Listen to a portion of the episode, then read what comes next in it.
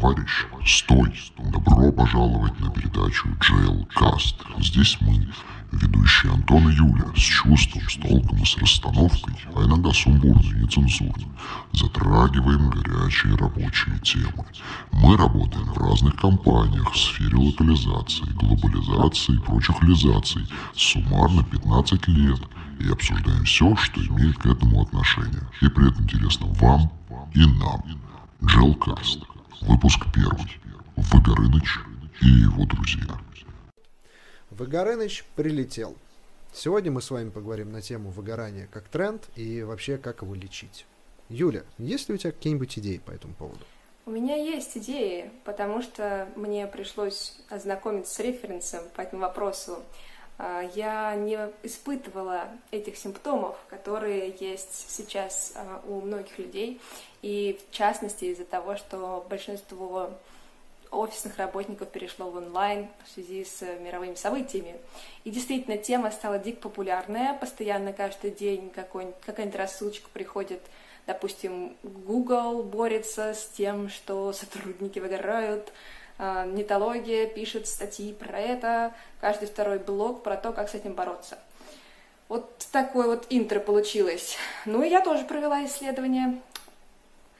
Интересно? На самом деле кажется, да, да, интересно. И на самом деле кажется, что это действительно стала какая-то популярная тема, потому что люди все больше и больше жаловались, что они сидят в четырех стенах, они никуда не могут выйти, им тяжело жить, я хочу обратно в офис, хотя там те же четыре стены, но как бы есть вокруг люди и не домашние, которые не мешают. И в целом у меня тоже был Вагорыныч в этом году, когда мы чуть подзастряли на Бали, и э, как бы никуда нельзя было поехать из-за коронавируса, как бы Бали, конечно, прекрасное, здоровское место, но когда ты работаешь до ночи, ну, к тебе все-таки прилетает Вагорыныч. Вот, поэтому кажется, что все-таки тренд трендом, но он может настигнуть каждого. И на самом деле вот сейчас бы я хотел, по сути, про твое исследование, потому что ты же его провела, и мы должны о нем узнать. Тоже так думаю. К сожалению, симптомы многие совпадают с какими-то другими а, кризисными ситуациями, даже заболеваниями. Но, тем не менее, у нас вот принято две диагностические методики. Одна называется самая популярная диагностика уровня эмоционального выгорания в, в Бойко. Ударение туда, и туда, честно говоря, не знаю. А, оно именно диагностирует по симптомам, и речь здесь исключительно об эмоциональном выгорании и помогает определить, к какой фазе развития стресса эти симптомы относятся. И дальше там есть интересное деление. Напряжение, резистенция, истощение. А, как у вас с этим? Что у вас там на бале было? Напряжение, резистенция, истощение? Что-нибудь в этом роде? Мне кажется, у меня было эмоциональное истощение, потому что мне не хватало общения. У нас как бы были, конечно, соседи а, в виде русских украинских ребят. А, причем, кстати, украинские ребята все были из а, одного города Николаев. Я не знаю, почему так.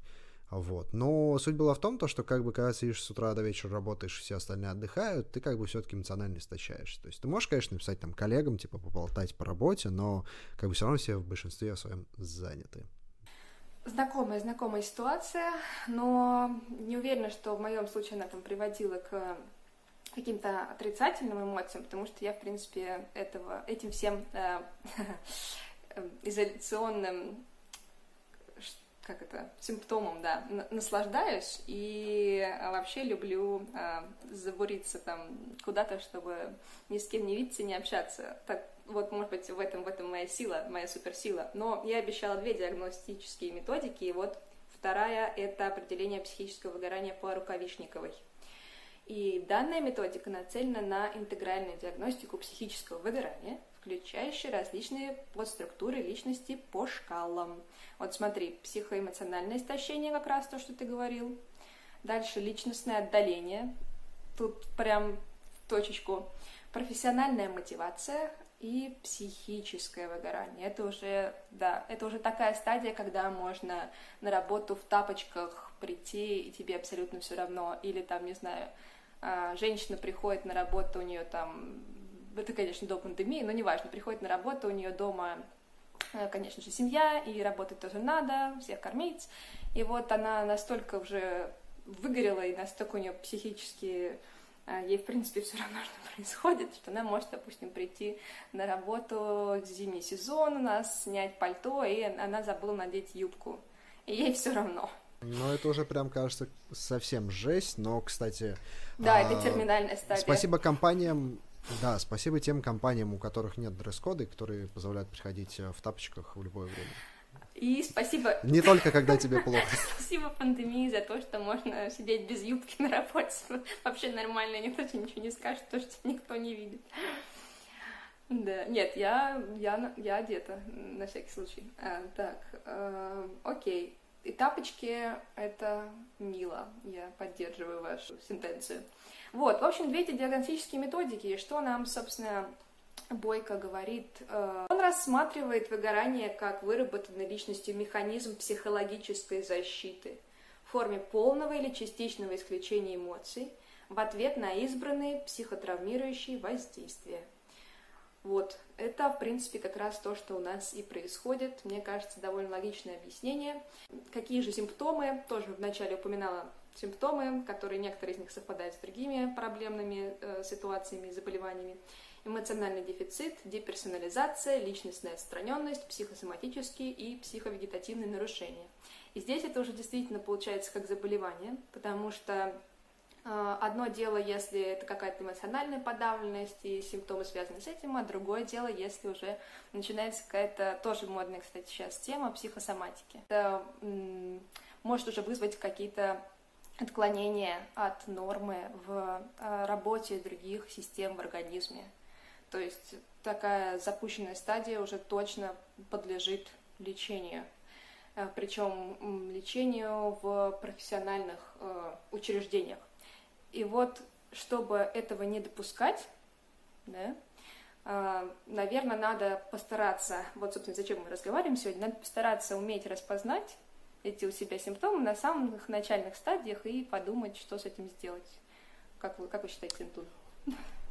У меня раньше была тема с выгоранием, а, мне кажется, ну, наверное, года 3-4 назад, когда я начинал прям сильно-сильно стрессовать и понимал, что что-то идет не так, я старался все это дело заедать, поэтому я и был таким милым пухляшом 90+, а, потому что ты все время в стрессе, ты все время ешь, и за счет этого набираешь, набираешь, набираешь. Вроде бы тебе кажется, что вот я сейчас съем какую-то вкусняшку, меня это спасет, а по факту как бы ничего хорошего из этого не получается. То есть для меня, наверное, был такой сигнал, что нужно как-то контролировать питание. И в целом, как раз, опять же, находясь на Бали, я тоже так неплохо скинул, потому что начал а, заниматься именно в плане контроля того, что я ем.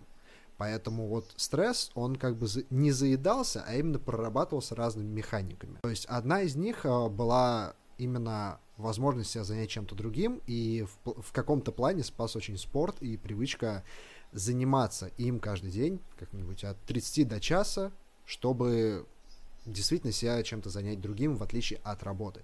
То есть, когда мы только встречаем вот эту вот тему со стрессом, мы понимаем, что она вроде бы к тебе так подкрадывается уже, вот завтра она тебя атакует, если ты будешь продолжать делать одно и то же, и тебе, в принципе, скучно, неинтересно, у тебя нет какого-то разнообразия, то нужно вносить срочно какую-нибудь вот такую вот щепоточку, которая вот тебя спасет и вытянет прям крючком из этого болотца. Это самое важное. Несмотря даже на то, как сильно человек любит свою работу, если он понимает, что, блин, я устал, я не могу, то срочно надо брать какой-нибудь тайм-аут и что-нибудь придумывать.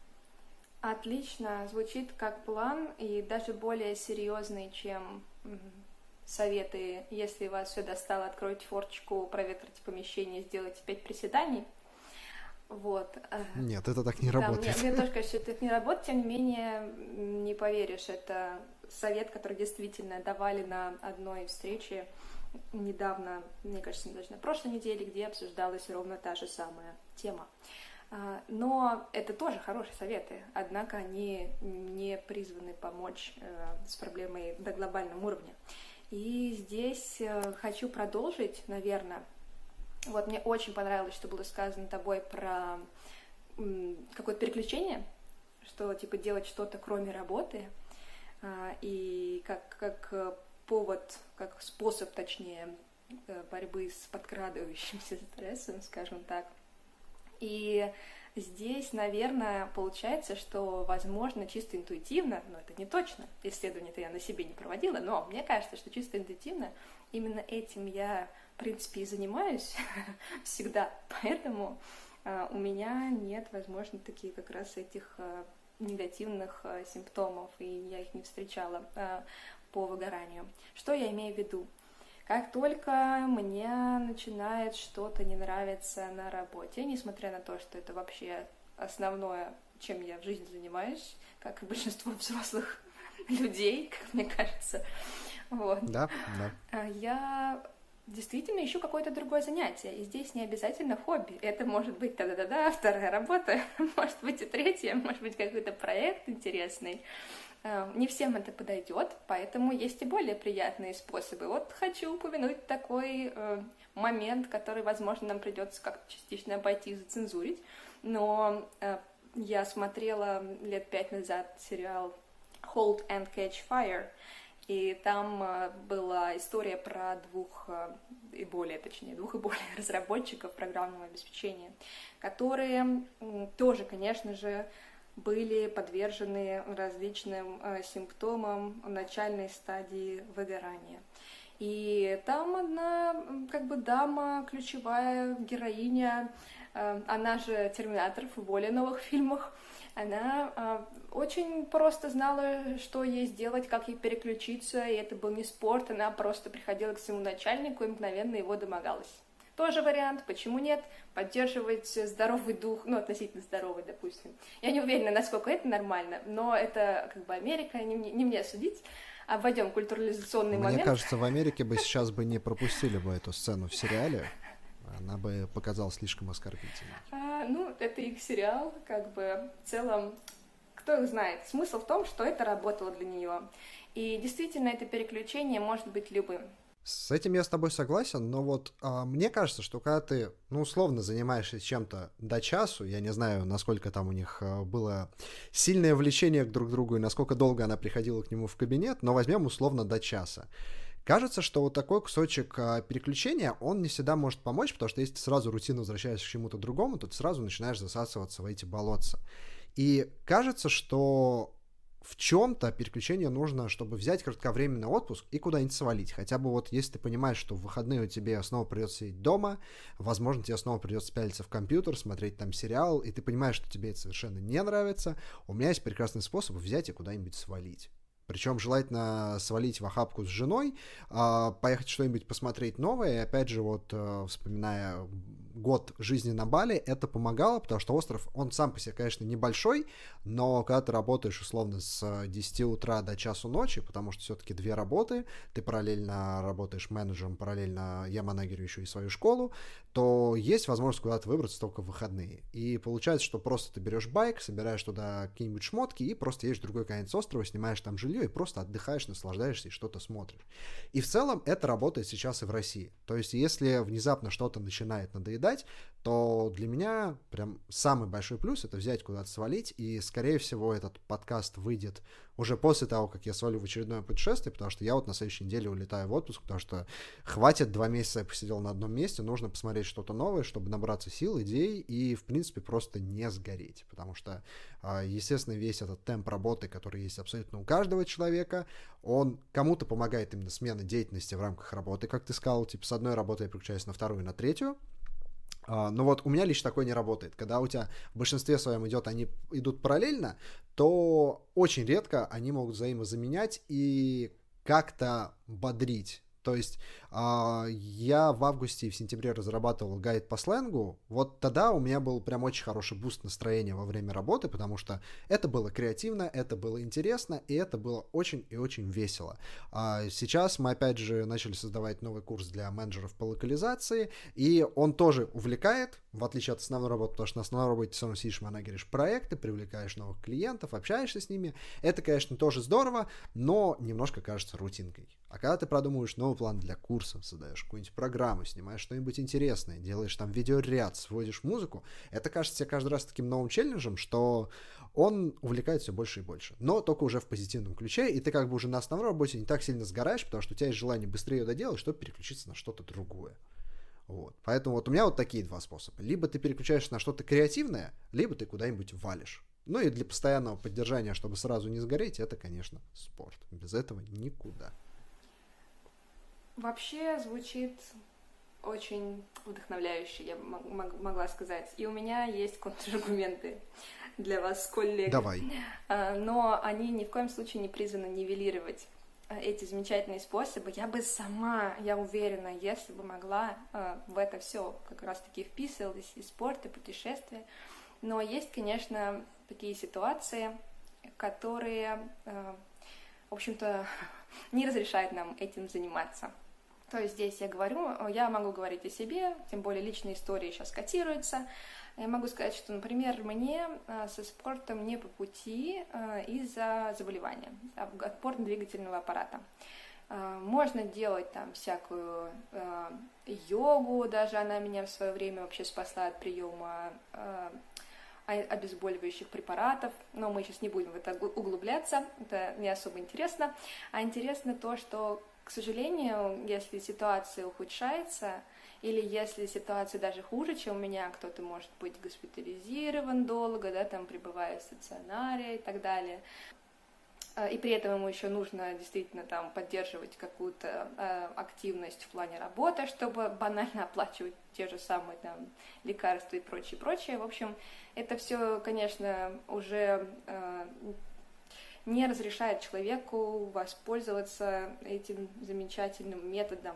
Особенно бывает обидно и грустно даже, эм, когда многие люди и блогеры знаменитые, и друзья просто пропагандируют бег, а ты понимаешь, что ты никогда не сможешь его попробовать по ряду причин. Ненавижу бегать, вот просто вот совершенно. Это, мне кажется, пустая трата времени, а сразу я представляю хомячком в колесе который вот просто бежит. Это Ой, прям... сейчас бы с тобой поспорили многие мои друзья, но бог с ним. В общем, я закончу мысль. Вторая, а, второй момент, не вторая, а второй, это путешествие, да. Очень здорово, что сейчас пока можно что-то куда-то там податься, но на самом деле, конечно, глобально мы сидим по домам, европейские страны в, во втором локдауне, они, в принципе, с первого для нас не открывались, если у тебя есть какие-то, не знаю, друзья, э, коллеги или даже семья какая-то какой-нибудь условной Мексики, то ты теоретически можешь туда поехать, но это тоже через пятых-десятых очень сложно и много денег, конечно, стоит, и, в общем, никакого удовольствия особо не принесет, потому что, кстати говоря, в Мексике гораздо более серьезно, особенно в Мехико, в столице, подходят к вопросу карантина. Но это, опять же, не тема сегодняшней беседы, а, а тема сегодняшней беседы нас приводит к тому, что, к сожалению, путешествия не является в данный момент панацеей, потому что, говорю, здорово, что ты можешь поехать, но, опять же, большинство людей по разным причинам, связанным с карантином, не могут себе это позволить. То есть им нужно какие-то искать методы переключения деятельности на местах, да? ну, оставаясь, условно говоря, дома. Поэтому очень популярны, опять же, сейчас всякие разные курсы, не только повышения квалификации, но и хобби, там, научись, не знаю, плести морскую звезду из бисера за полчаса и так далее. А, вот. И тут же, кстати, важно, почему ты не сказала этого ранее, больше исследования нам говорят о том, что больше подвержены выгоранию а, представители профессии или занятий человек-человек. Да? Не человек-машина, а человек-человек, то есть э, человека-человеческое взаимодействие. Поэтому не мудрено, что если ты работаешь менеджером или руководителем какой-то группы людей, или э, ты работаешь над созданием там, своего вот курса, да, там, и так далее, опять там постоянно нужно взаимодействовать с кучей людей, вот, то э, тебя это более, больше касается, в большей степени симптомы и, и какие-то проблемки э, с выгоранием связанные. И вообще по статистике больше всего это касается людей, которые работают с людьми на местах, опять же, не онлайн. То есть это эм, врачи, например, там, даже, простите, психологи, которые тоже самое изучают эту тему, но никто не застрахован. Да? Вот, и так далее, и так далее. То есть такие профессии. А, а, кстати говоря, о врачах это не обязательно будет те же там, не знаю, медсестры для коронников, Вот, например, стоматология. Да? Кто-то относит стоматологию к сфере услуг, но на самом деле это в любом случае они, когда учились, клятву Гиппократа приносили. Вот, поэтому тоже, э, тоже врачи, и там тоже очень напряженная работа с людьми, там ежедневно много народу через себя надо пропустить в прямом смысле, вот, так что им, конечно, сложнее. А, и в данном случае, вот, мне кажется, и рецепт, почему, например, мое а, решение работало, да, тоже немножко перекликается с тем, что ты говорил, это то, что у меня как раз, допустим, переключение работ с работы на работу, да, это с взаимодействия человек-человек к взаимодействию человек-машины, потому что если мы говорим о том, что там я занимаюсь каким-то проектом исследовательским, например, да, то я там предоставлена самой себе, своим искрометным выводом и кучей референсов, которыми нужно перелопатить. Это совсем другое. Мне там никто не мешает, никто не отвлекает, никто ничего не требует от меня, э, и никто не способствует тому, чтобы я начала подгорать даже, не обязательно выгорать. Вот такая идея у меня есть. Слушай, ну вот насчет коммуникации, когда ты вот прям очень много общаешься с людьми, это я на самом деле согласен прям на сто процентов, потому что все равно общаясь с человеком, если ты общаешься с ним искренне и честно, то есть, ну, условно, не какими-то простыми предложениями, фразами там пару раз в день, а именно стараешься отдать ему энергию, дать ему максимально доброты и пользы, то, естественно, твой как бы общий запас сил, эмоций и вообще какой-то трудоспособности, он рано или поздно будет заканчиваться. И как бы каждому человечку ты отдаешь частичку себя. И очень, на самом деле, грустно, когда люди тебе в ответ не дают ту же энергию. То есть они, наоборот, стараются тебе отвечать максимально серо, скучно и типа, да отстань ты от меня уже. То есть были на курсе у нас такие ситуации, когда нам человек задает вопрос, а у меня вообще выстроена так работа с ними, что мне постоянно можно написать, и я всегда отвечу, потому что, ну, я не вижу другого смысла как-то обучать людей. То есть есть возможность задать вопрос, лектор ответит, как бы проблем с этим нет. И когда человек тебе отвечает, типа, да, ок, супер, норм, ты так типа чувствуешь, что, блин, я тебе тут расписал такую телегу, как-то можно как-то вот чуть-чуть дать побольше энергии. Вот я как бы тебе отдал свою, можно обратно получить. Вот, но это опять же про коммуникацию с людьми, я с тобой полностью согласен, что она съедает очень много энергии. Это факт.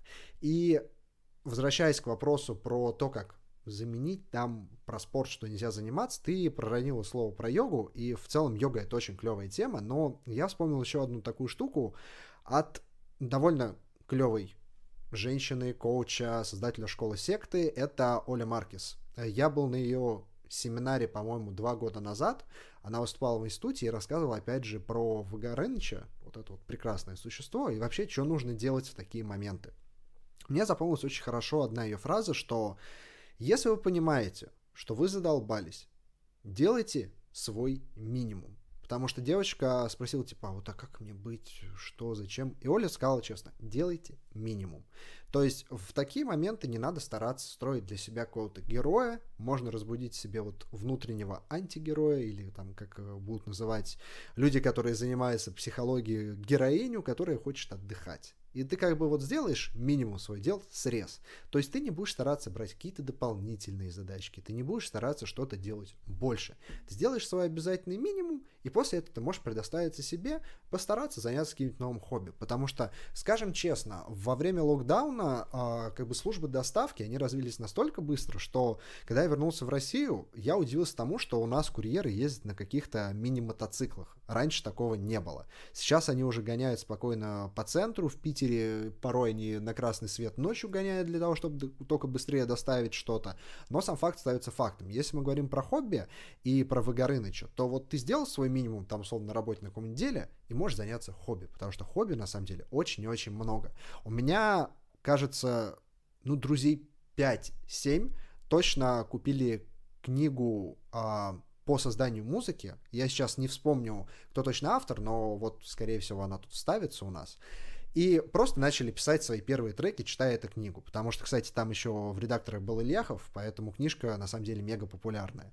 И люди на карантине сидели и создавали свою первую музыку. Для них это был такой некий отход э, в сторону хобби, попробовать себя в чем-то новом и реализоваться. То есть действительно смена деятельности.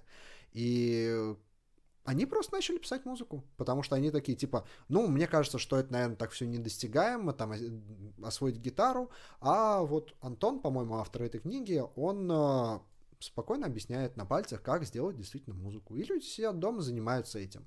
И как бы тем же самым побегом в другую реальность примерить на себя, так сказать, шкуру другого человека, это просто игры. Мне кажется, рынок игр за этот год, он сейчас вырастет гораздо больше, чем за предыдущие. Ну, как, понятное дело, что сейчас э, релиз Next и всего остального, но с учетом того, что люди сидят дома, они больше покупают игр, у них появилось больше времени на то, чтобы играть. Да, не у всех на это есть деньги, но как бы я думаю, каждый сам знает, если надо, где скачать ему игру бесплатно. Вот. Поэтому кажется, что вот сама индустрия хобби, она в этом году с локдаунами, конечно, очень поднялась, гораздо больше, чем туризм или возможность там занятий спортом, хотя кажется, что, опять же, по данным секты, это, кстати, отличная онлайн-платформа для занятий спортом и офлайн. А, Оля постоянно показывает в своем инстаграме, сколько у них продаж, и как бы каждый день в течение года там все больше и больше людей. Поэтому народ тоже дома занимается спортом. Там есть совершенно различные программы и для людей, которые как бы не очень по спорту угорают, и для тех, кто прям сильно каждый день занимаются. И как бы кажется, что и хобби, и спорт, и все эти онлайн-кинотеатры, игры, они в этом году прям получили довольно большую аудиторию, лояльную, потому что я устал там условно воять таблицы каждый день на работе, не хочу писать бух отчеты, но я вот сделаю свой минимум, напишу, а после этого я пойду и буду отдыхать для себя. И это очень круто. Да, прям захотелось пойти отдохнуть для себя. Правда, сегодня выходной. Ха-ха-ха. На самом деле, а, я слушал один подкаст. Опять же, я его сейчас не вспомню название, но вот он у нас тут появится. А, ребята говорили про психологию, и собственно, соведущий, то есть гость программы, сказал так. Я вот для себя сделал на карантине одну очень полезную вещь, которая прям меня успокаивала. Я начал принимать ванну. То есть это мужчина, там 30 плюс, у него очень крутой инстаграм Тони на драконе, по-моему, он называется, и это психолог, который проводит там игры, которые помогают людям раскрепоститься и понять себя. И он говорит, типа, для меня это стало прям традицией каждую неделю принимать ванну. Я себе закупил бомбочек, и теперь я кайфую. То есть мужик волосатый, бородатый, но он кайфует в ванне с бомбочками, потому что он может себе это позволить. Потому что он не стесняется, он отдыхает. И это главное. Чтобы стресс уходил, работа с людьми отнимает много энергии, она вся уходит, и ты ее восстанавливаешь так, как интересно и нравится тебе. И мне кажется, что это безумно круто. У нас с тобой коллега был бородатый мужик, который любил ванну с бомбочками, но я не буду говорить его имя. Который э, сказал мне, нет, что не буду переводить нет, игры? Нет, про него и его пристрастие в ванне я ничего не знаю. Я как бы про другого, но он его тезка. Класс, да, ванну тоже захотелось, тем более а, она у меня такая красивая, у меня там даже есть винтажная тумбочка, которую я покупала примерно год назад. Ты же понимаешь, что нам нужно будет теперь вставить фоточку этой ванны, чтобы люди могли посмотреть и оценить? Э, я подумаю об этом. Э, но знаешь, я что подумала еще, и в принципе, мне кажется, будет такой позитивный, хороший э, финал. Вот много ты рекламы дал всяким людям, которые про нас даже не знают. вот. Э, ну, по ходу пьесы, и подкасты, и книги, и занятия. Ну, про секты конечно, знаю. У нас тоже это было популярно много лет назад вот, э, когда мы были помоложе. И, э, собственно, это все здорово, но, возможно, проскочило недостаточно услышанным, так давай э, фокус на это сделаем, что у тебя тоже был этот проект, про который ты вскользь упомянул, да, словарь игрового сленга, и если я правильно помню, как раз когда мы с тобой связались по поводу вообще выгорания, и немножечко пообщались в письменном виде об этом. После этого, через два месяца, мы выпустили этот словарь замечательный. Вот, возможно, на него стоит тоже прикрепить ссылочку. Мне очень понравилось, было классно, классный ваш проект. Э, Спасибо. И плюс э, второй момент, который вышел, как мне кажется, из тогдашней беседы, это, собственно, наша сегодняшняя беседа. И вот какое-то новое начинание под названием GL-Cast. Yeah. Не, на самом деле новые виды деятельности, это, конечно, всегда круто, потому что ты просто пробуешь себя в чем-то. То есть, ну, эм, возможно, помнишь, пару лет назад был бум Для людей из города, у которых нет дач, они приезжали в лес, платили денежку и ходили там, собирали землянику или там ездили. Вот такой, такая аграрная тема была. Не слышала? Не, я живу за городом, мне это достаточно. А, ну, тебе, тебе не нужно это делать. Вот. И у нас, собственно, под покровом или покровом, я точно не помню. У нас, собственно, рядом с дачей приезжали такие люди, которые были... А, сейчас у нас будет первая вставка цензуры за просто от всего, а, от работы и от прочих дел, и они просто шли в лес, платили денежку и собирали там а, всякие явства, которые потом там и готовили. И для них это был прям кайф. Поэтому деятельность, ее обязательно нужно менять, разнообразить свою жизнь. Когда Выгорыныч приступает, то нужно просто начинать что-то делать другое, и это обязательно. И в моем случае, да, действительно, гайд по сленгу игровому он спас, потому что ты пишешь условно не просто какие-то посты и оформляешь сторисы, рассказываешь в них что-то, а ты делаешь действительно большой крутой материал, которым люди пользуются и как бы до сих пор приходит позитивный фидбэк. Yay! То есть ты запариваешься над текстами, запариваешься над оформлением, придумываешь, как сделать лучше, и с каждым днем пытаешься улучшить, улучшить, улучшить. В итоге он у тебя выходит, и ты такой, yes, я там провел две, два месяца жизни не впустую, и как бы действительно позитивное переключение происходит. И это кажется, сказывается довольно хорошо на всех людях. Поэтому, если чувствуется, что вот приближается, нужно просто брать и исправлять его. Своими силами. Никто в этом не поможет. Нужно просто брать себя в руки и спасать. Ига! Ну что, пойдем отдыхать?